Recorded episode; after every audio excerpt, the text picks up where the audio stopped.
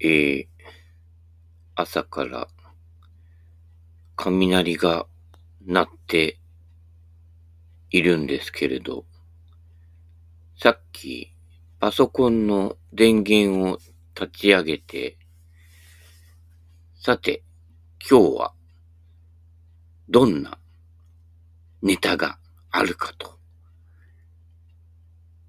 思ったら、プチッとな、電源落ちましたね。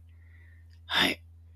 えー、はるかニューギニアの奥地からね、やってきたね、電線マンが運んできた電気が落ちましたね。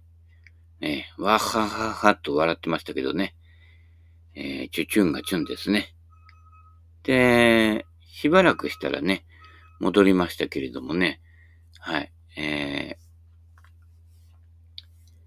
す、べてのものは、すべての文明というものは、大抵は電気で動いていると。ね。えー、電気。バッテリーの切れ目が円の切れ目。ね。AI の、ね。AI も電気を餌として、えー、動いてるわけだからね。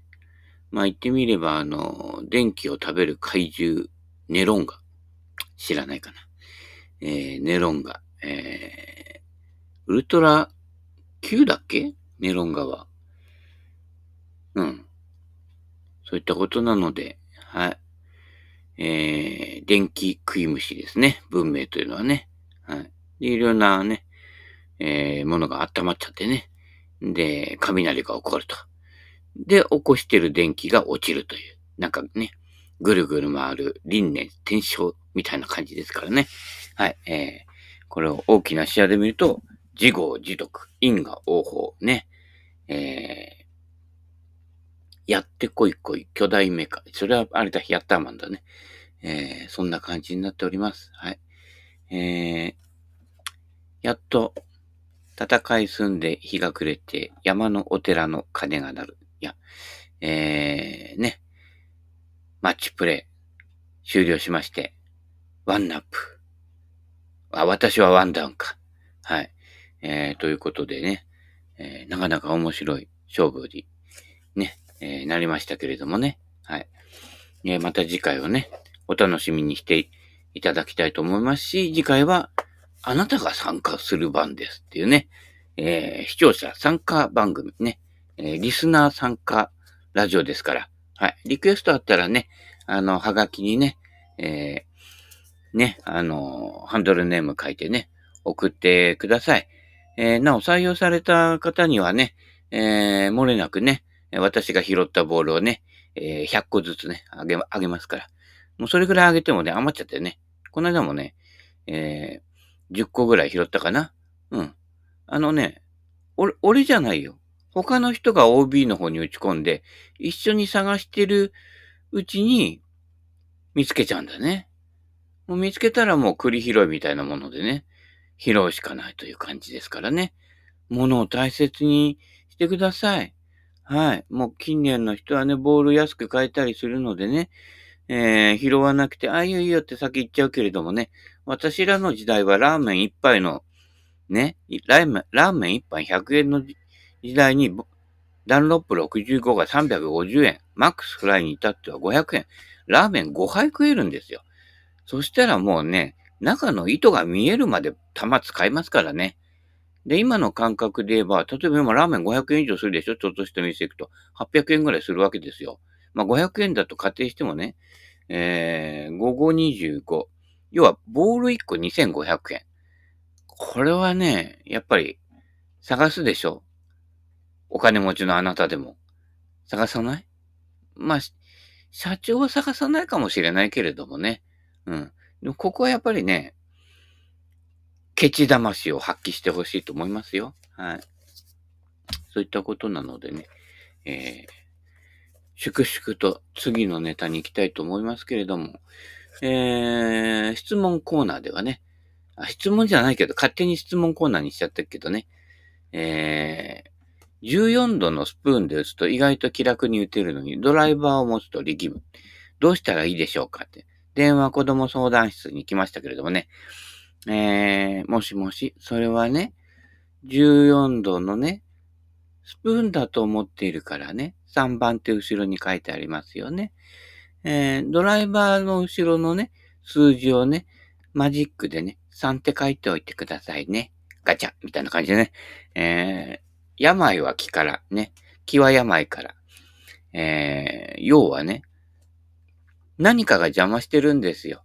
同じ風に振りゃ大体同じぐらいに当たるんですよね。はい。そ、それがこうできないっていうことは、えー、意識の底に眠るね、えー、欲望というんですか？えー、ね。俺はもっとできるんだ、本当はと。いや、今やってることが全てですからね。はい。練習してね、一生懸命やれば未来には必ず花開くんだ。いや、それだけ練習してね、ゴルフに取り組んで花開いてないってことは、これからも花開くことはないと。あとは年老いてくたばってくだけだからね。よけ、どんどん飛ばなくなってくるよ、50も過ぎたらね。で落ちていくときに気分まで一緒に落ち込むっていう必要は全くないんだよね。年取ったら飛ばなくなるんだよね。うん。毛が抜けて歯が抜けてね。うん。ちびったりするようになるわけですよ。ちょっとしたことでね。だから気をつけてくださいね。はい。えー、ムーニーマン履くね。えー、おじいちゃんになるかもしれませんのでね。その時にね、あの、絶望しない。昔はって、比べちゃダメなんです。昔と比べてなんかやる人っていうのは必ずトラブルを起こすわけです。あの大東亜戦争の時に日本、日本軍は中国に対してみたいな感じでトラウマ持ってたりとかね、すると、ね、今起きてることに上乗せするわけです、過去。ね。そうするとね、おかしなことになってくるわけですよ。現在今お前は何をやってるんだっていうところですよ。ここに目が向かない、よく政治の人とかには多いんですけれどもね。ね現在だけ見てれば、どうしたら平和になるかなんて、この簡単でしょ？ドンパチやらなきゃいいだけの話だからね。うん。そこがね、いろいろ意識の上でいろいろなものが張り付いていて、それを持ち込むんですよ。ね？その変な価値観とかね、それが今不幸をしてるんだから、今平和にしたいんでしょ？だから今平和になっちゃえばいいだけだから。過去とか未来を持ち出すからね、未来を持ち出すと全部先送りなんですよ。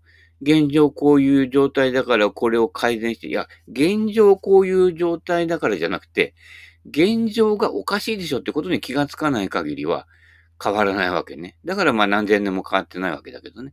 ゴルファーのやってることも同じですよ。認知の問題だから、まあ、はっきり言うと、ね、政治家もゴルファーも認知症なわけですよ。現在以外の餅を、も、ね、えー、ね、過去食べた餅で喉を詰まらせることはないのに、ね、餅は危ないじゃない。ね。そういうこと。現在気をつけて食べればいいだけよ。で、未来の餅を食べようと思っても、未来の餅は食えないんだからね。絵に描いた餅は食えねえってやつですから。現在してることと、現在起きる結果っていうのは、答えはすべて現在にあるわけ。過去とか未来に生きた人は、今まであらゆる生き物、あらゆる存在、ないんですよ。すべて宇宙が始まって以来、すべての存在は現在にしかいないんですよね。そこに過去とか未来とか、いろんな条件とか、所有する、所有欲とかね。言っちゃなんだけど、俺、クラブ何千本も打ってきたけれども、所有欲全くないんですよ。うん。ね。むしろ、なんで俺のクラブ持って帰れねえんだよ。ぐらいな感じですよ。それお、おし、それじゃ押し売りだね。押し売りじゃ押し上げだね。うん、あのね、東京スカイツリーのね、ところのすぐ横っちょの駅ですよ。今押し上げって言ってる？スカイツリー駅。ね。向島が、成平橋か。がね、スカイツリー駅。いや、成平橋の方が風情があるでしょ？ね？もっと南千住の方に来ればね、涙橋っていうのがあるんですよ。明日の女王がさ、ね、あの、橋の下で拾われたところですよって、あそこで生まれたわけじゃねえ。うん。そういったことでね、あの、少年院で生まれたんで、あ、少年院で生まれないか。えー、そういったことですよ。条件。今現在に何がどうなってるか。ね？あそこにさ、ねジョーが最初に少年院入った時にさ、ね、マンモス西が幅を利かせてたわけですよ。体もでかいしね、力もあるから。ところが喧嘩をしたらね、矢吹城に簡単に負けちゃうわけですよね。そこからもう、あの、力関係が変わるっていうね。面白いよね。世の中ね、上には上がいるしね、体がでっかいから飛ぶってわけでもないからね。はい。俺なんかほら、ね、えー、某誰々や、某誰々よりはかなり軽量級だよ。うん。俺もお腹出てるけど、まあ、あの人よりは出てないからね。でも意外とね、ドライバーでオーバードライブしちゃったりするわけですよ。ね？加減して打ったのに。あそういうこと言っちゃいけないね。はい。加減して打つぐらいの方がヘッドが走るんですよ。ね？で、ドライバーで、えいってやると、その最後のえいが邪魔でね、あ、誰々さんと同じですけどね、うん、フォローの風だからね、えいってジャンプアップしてやるんですけど、ただ上に上がるだけでね、まあ、お、大きな声じゃないけど、私より40ヤードぐらい飛ばないわけですよ。いや、関係なくね、前に進む球を打ってください。それが本当の物理だけど、なんかなんちゃって物理っていうのがね、頭の中に張り付いてるわけですよ。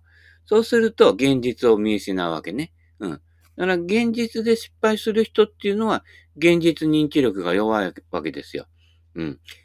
ね。だから、例えば、3番ウッドでやると、まあ、そこそこ当たる。でもなんかちょっとヘッドが小さいから不安だなっていう人は、14度のレディースドライバーに、ね、男の子シャフトを刺してて、まあ、もうずっと10年以上前からやってるけどね、あの、マークかなえさんがやる前からずっとやってるわけですけれども、14度のね、でかい 460cc のヘッドにね、えー、男の子シャフト。だから私この間そ、それなんですよ。あれね、ロフトハイヤーにして、えー、実際のロフトは14度ぐらいあるやつに、43インチの、要はあの、スチールとカーボンのね、複合シャフトを刺してるわけですよ。そうすると、ね、えー、14度のデカドラで、重さはそこそこあるやつで、っていうドライバーができるわけね。それでまあ、ちょこんと打つわけですけどね。まあ、ちょこんと打ったけど、ドボンと池に入ったりもしましたけれどもね。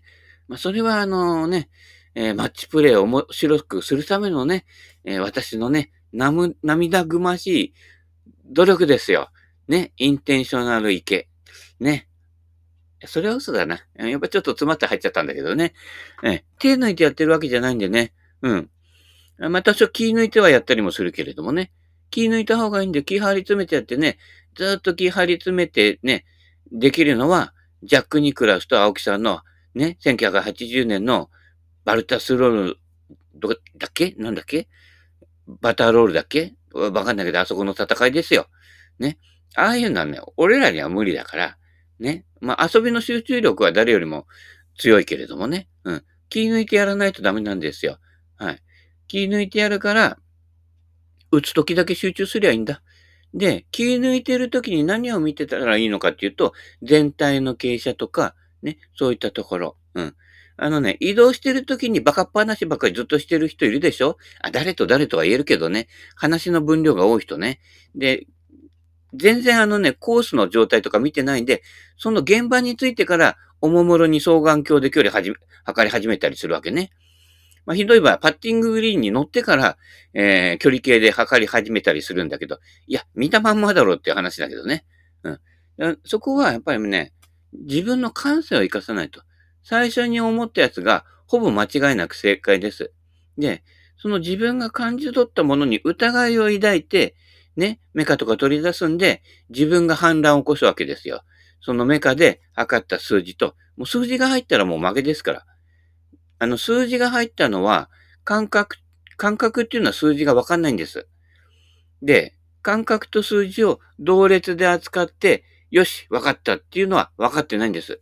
感覚っていうのは数字以前の理解ですので、そこを磨かない限りは、いくら正確なヤーデージや正確な傾斜が読めても、わからないんですね。はい。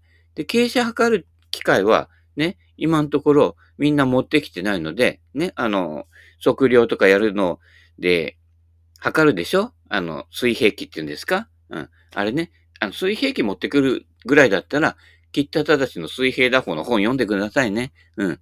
あのね、高松志門のはちょっと水平打法とちょっと違ってくるので気をつけてね。お弟子さんだけど、ちょっと言ってることが違ってくるのでね、元本を必ず押さえてください。どの分野でもそうです。ね。元本から来て、ね、その弟子の弟子ってなると、かなり散らかってくるんです。もう孫弟子ぐらいになってくると、もう元忘れちゃってる人ですよ。ね。あの、なんとかの師匠だとかね、そういったことを売り物にしちゃって、元の大師匠が言ったことを忘れちゃうわけですね。だからね、黒さんの言うことを聞きなさい。黒さん誰みたいな話ですけどね。はい。えー、そういうことなので、いつでも元本から目見てく。ね。うん。元本なかったら、そのことについて自分で考えてみると、鵜呑みにしないということですね。何でもそうです。で、大抵のものは何か余計な考えや思惑とか思いがね、入ってるから、ね、政治の世界なんかそうでしょ？どういう思惑でって、思惑抱いてる時点で絶対に平和なんか来ないんです。子供同士でね、思惑抱いてたら、必ずおかしなことになるわけだけど、子供バカだから、意外とストレートストレートでね、うん、ストレートパンチでね、クロスカウンターで両方ね、ひっくり返っちゃったりするわけですけれどもね。その方がいいと。直接的な方がね。うん。大人になるとね、実は大人の方がビビってるので、非常に間接的にしか物事をやらないわけ。だから、その間に距離があるので、その間に思惑が入るわけね。うん。ね。思い込みですよ。思い込みは思い込み。ね。これだけ覚えておけばね、いいんです。だから、ドライバー苦手な方はドライバーの後ろに、いや、ドライバーの上でいいね。クラウンのところに、ね、黒いヘッドだったらね、黒いヘッドの上に白でね、大きく3って書いてくんですよ。ね、昔いたでしょ？あの、数えるやつ ?1、2、3とか言って、あの、3の倍数だけ変な顔するみたいなね。今、落語家になってますけどね。この間、焦点出てたよ。よかったね。落語家でね、落語家でも失敗してね、そうすると落語者になっちゃうからね。うん。気をつけてくださいね。でもやっぱりね、落語者にならないと、落語も生きてこない。自分のダメなところとか変なところとかね、うん、そういったところが、そのままに表現するようになって初めて、いわゆる、フラというんですかね。持って生まれた字の面白さっていうんですか？うん。別に好き好んで変な顔で生まれるわけじゃないけれど、ね。要は、変な顔だからお笑い芸人になろうじゃダメなんですよ。ね。あの、自分でやって、その行いとか行動とかそういうことが、あれ？なんかずれてるかな？ってなった時に、初めて変な顔が生きてくるわけね。だから2枚目でもいいんですよ。やってることが面白ければ、ね、顔なんか全部後付けですから。ね、顔の良し悪しで決まらないと。ね、うん。私なんかね、落語家にならなかったらね、俳優になろうかと思ったって、それはないけれどもね。うん。結果的にやってることがなんかずれるのでね。うん。こんなね、ことを、ね、落ちぶれたことをやってますけれどもね。うん。もうね、昔だったらね、えー、銭形平次になって銭投げようかなってね、えー、ね、で、自分で投げた銭ね、持ってないから自分で拾うんですけれどもね。はい。そ、その辺がね、オチがつくところがね、どうもこうね、二の線だけではいかない、いかないところがね、人生面白いところでね。うん。なんか一生懸命真面目にやってるんだけど、最後はミスター・ビーンに落ちるみたいなね、えー、ところがありますけれどもね。はい。えー、そういったことなのでね、何の話してたんだっけ？えー、ね、ドライバーにね、3とか2とかか、あ、2持ってない人あげますから。うん。2、2、何本も持ってますからね。うん。2番じゃダメですかってか、2番じゃなきゃダメなの。これ、このドライバー飛ぶんだよってドライバー持ったら必ず力むんですよ。だからドライバーね、えー、苦手な人はドライバー短尺にしちゃえばいいの。で、45インチのドライバー全部43インチにして、重たく、重たいシャフトつけつけてみな。必ず安定するから。うん。で、10.5とか使っちゃダメ。ドライバー曲がる人。うん。14度。14度のドライバー。できればジュニア用の16度。ね。16度のドライバー使えば、某 T さんみたいにそっくり返って高い球打たなくていいわけ。普通に打てば上がるから。だから、自分の体に無理させる動きしてる人はまだ若いんだね。うんだから、心も若いんだと思うんだけど、ちょっと中身も青いかなっていうのもあるわけね。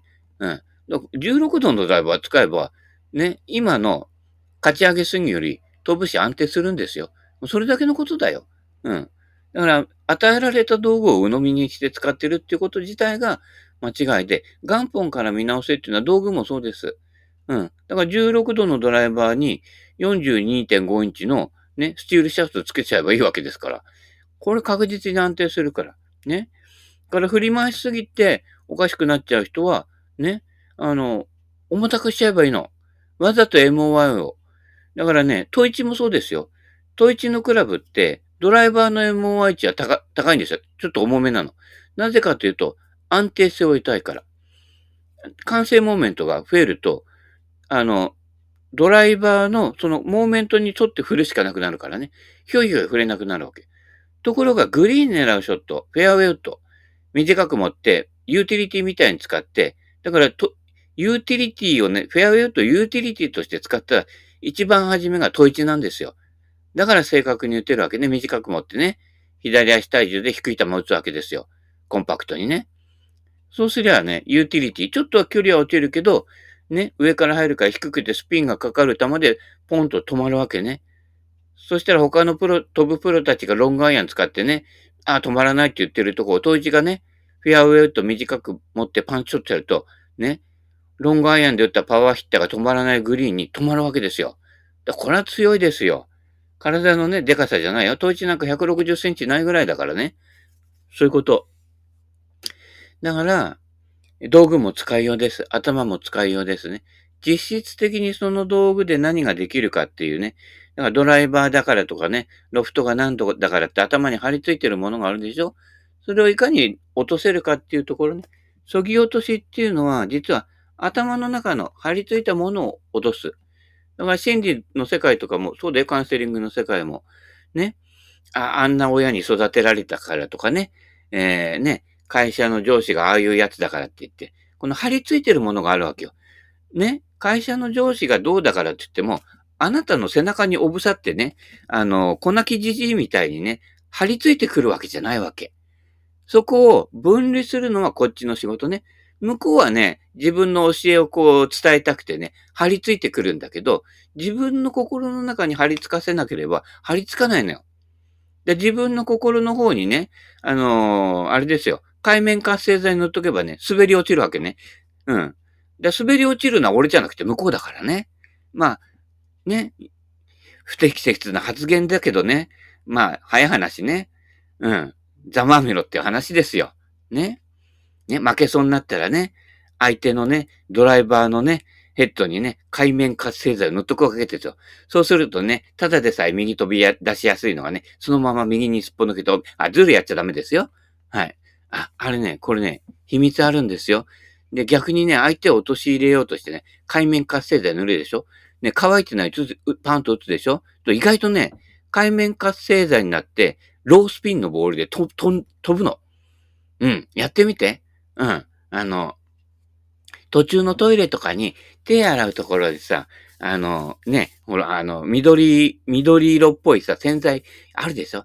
あれちょっとと取って、ね、ちょっと水で濡らしてね、それを、ね、ドライバーのフェースに塗って、すぐ打つのね。あ、乾いちゃ、乾いちゃダメだよ。今、あの、暑いから乾いちゃうけどね、すぐね。うん。あれでこう、そっとね、このね、あのー、なんかね、あの、手拭いかなんかに、ね、海面活性剤染み込ませておいて、ドライバー打つ前に汚れを拭いているふりして、ポンって打つでしょ？とね、滑るのよ。ただ、フェースがまっすぐ向いてないと、あの、フェースが向いてる方に滑って飛んできますのでね。あの、最近のチタンドライバーっていうのはギア効果っていうのはないですから、打った方に打った分だけ飛んじゃうからね。うん。まあ、そんなズルしてもしょうがないんだけどね。うん。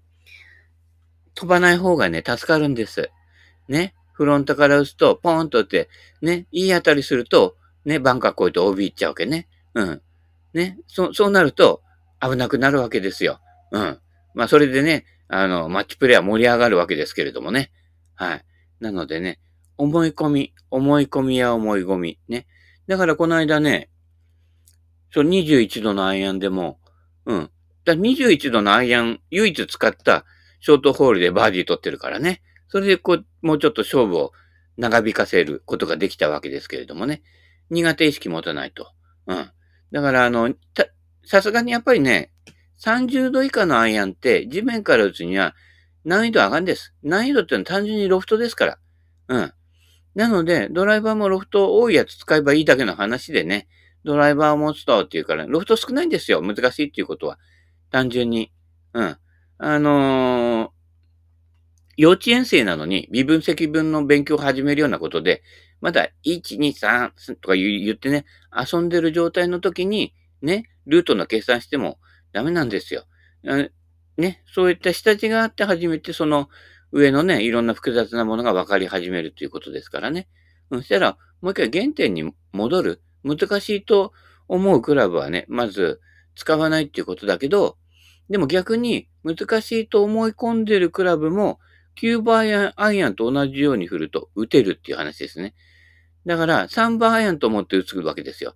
9番アイアンって、だからね、3番アイアンに9って書いておくわけですね。3番アイアンの3のところに、こっちが丸2つつけて、8番アイアンにしとくわけですよ。で、8番アイアンって思い込みですよ。うん。これがね、これを逆利用しているのが、いわゆる催眠術ってやつですよ。思い込みの枠を外すわけですよ。ね。で、催眠術かけるわけですよ。お前は虎になるんだ。ね。お前は虎だ、虎になるんだってね。ね、ずっと言ってると、あ、そうだ、俺は虎なんだってね。で、タイガーマスクになる人はいいんですよ。中に間違ってね、俺は本当虎だと思っちゃってね、その日からね、生肉しか食わなくなるとか、そういう間違いを犯す場合もあるから気をつけてくださいね。あのね、えー、洗脳もほどほどにしとくとね、いいんですけれども、そういう思い込みうん。自分が自分に思い込みをかけるっていういうのも大大事なんだけどね。ただその前に、先入観として持ってる思い込みは何かっていうことに気がついていく方がもっと大事なわけ。うん。そうしないと、せっかく MOI を合わせた意味がないわけね。3番アイアンと9番アイアンの MOI 合ってますよ。同じように振るとね、えー、飛んできますから大丈夫ですよって、羽鳥さんが、羽鳥マジックをかければ、あ、そうだ、羽鳥マジックで MOI やってから打てるんだ俺はって言ってると、実際にうまく当たるんだよ。ただし、練習場で、えー、期限は3日間ですけどね。うん。コースに来るとね、やっぱりダメだったってなるわけですけれどもね。その時は、羽鳥さんの顔を思い出してください。えっ、ー、と、ファルコンさんの顔を思い出すとちょっと怖いんで、あの、ビビる場合があるので、その時は優しい羽鳥さんの顔を思い出すと、あ、これってキューバアイアンと同じ MOI なんだ。だから僕にも打てるかな。うん。あの、セベの、で、16番ホールでもワンオンできるかな、みたいな気持ちになってくるわけ。その気持ちの平和が大事なの。だから、平和を生み出すために、ね、首脳会議をやるんじゃなくて、私の心はもう平和ですってなってから、それから首脳会議やらないとダメなの。平和を生み出すための会議は絶対平和になってないですよ、今まで。っていうのは、あなたの心が平和じゃなくて、条件、中国が何々しなければ、ロシアが何々しなければ、ければじゃなくて、私がバカになって、バカボンになって、ええ、ポワン、ポワンとした頭で行くと、MOI が合ってくるわけ。バカとバカの MOI は軽いの。だから楽に触れるのね。だからいろんなものをこびりつけて、過去とかね、こうこびりつけてる人とか、未来に希望を持てって言っても、じゃあ今不幸なんじゃって話で、未来に希望を持ってる人は今を平和にすることできないのよ。今平和じゃないって言ってるんだからね。今平和にしちゃった方が勝ちで、だったら16度のドライバーを持ちなさい。ね。43インチ以下にしなさいということですよ。そういうこと。だからね、この思い込みと実際に思い込んでるものは何かとか、俺は未熟なんだ。もっと成長するんだっていう人はずっと未熟です。そのまま年取って、ね、もう、もう年取って、今までできていたことすらできなくなってくるわけね。で、今できることは何かっていうことをつないでいって、自己否定しないことです。だって、今自分がやってることを自己否定してどうするの？だ成長しない人っていうのは自己否定が多いの。ダメ出しが多いの。ダメ出しする上司ってダメだろ？うん。人間としてやっぱりね、ここまで言うとね、P だけどね、人間としてやっぱりね、ダメなんです。なんか勘違いしてるんです。今。今何が平和になるか。過去と未来を捨ててみると。ね。ねそういうこと。所有欲を捨ててみると。ね。あなたのものは僕のもの。僕のものはあなたのもの。ね。そうやって、物々交換していくと、ね、金貯め込むとか、そういうね、間違いを犯さなくて済むようになるわけですからね。金は何のためにあるんだって。酒を美味しく飲むためですよ。はい。そういったことなので、今日もお時間となりましたので、はい。暴言は慎みましょう。それではまた。バイバイキーン。